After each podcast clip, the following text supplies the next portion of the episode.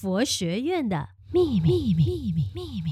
欢迎收听佛学院小剧场，我们将在这里分享佛学院的日常小故事，让大家看一看，哎，原来佛学院的生活中会发生这样的趣事。这一集的名字叫运动节，让我们一起开始今天的故事吧。哎呦，今天又是运动节啊！哎呦，真的很不想上呢。哇，想到我之前哦，跳高的时候啊，第一次就被淘汰不说，哇，那个脸被他们抓拍到，那个表情真的扭曲到像苦瓜这样呢。而且我来这里佛学院啊，肯定是来学佛的，又不是来做运动的嘛。哎呦，我有点不想上呢。咦，静安，你干嘛躲在角落？走咯，一起去运动哦。为什么在这边呢？啊，佛教应该不用运动吧？哎，那你就不知道啦。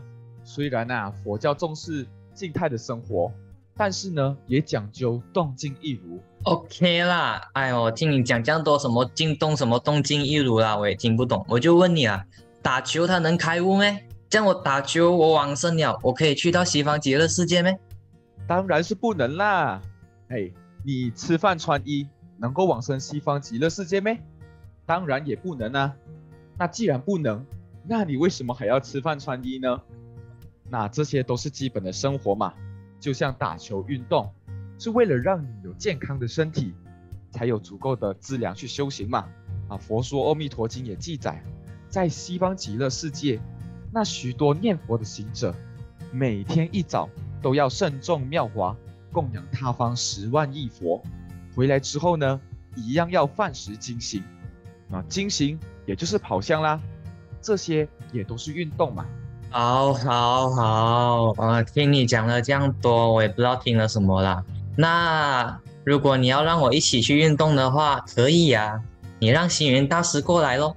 如果星云大师要我们一起运动的话，那我就跟你一起去运动咯。那你知道吗？东禅佛教学院的创办人啊，星云大师呢，他也是从小就热爱运动，所以呀，成立了这个三好体育协会，以体育来弘扬佛法。哦，我是听说过星云大师，他年轻的时候是很喜欢打篮球啦，但是他现在年纪这样大了，诶，他难道现在还这样喜欢看篮球比赛吗？那星云大师呢？他曾经说过，从打球中学做人。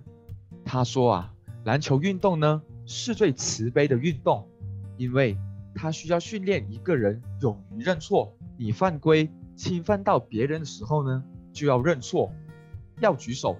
需要最大的勇气哦，我明白了。佛教他说的五戒哦，就是自我的规范嘛。说他最重要的就是不能侵犯到别人的身体，这个也是星云大师认为篮球和佛教的相同点哦。这样在球场上我们触碰到对方的身体也是犯规啊，也怪不得星云大师之前说过啦。他说修行不是只有诵经拜佛、打坐参禅。运动打球也是一项如实的修行。哎，下课铃响了，没有办法了，看来只有下次才可以展示我的篮球技能了。OK 啦，没有关系啦，把机会留到下个运动节，我们到时候再上球场较量一番吧。以上就是今天的故事。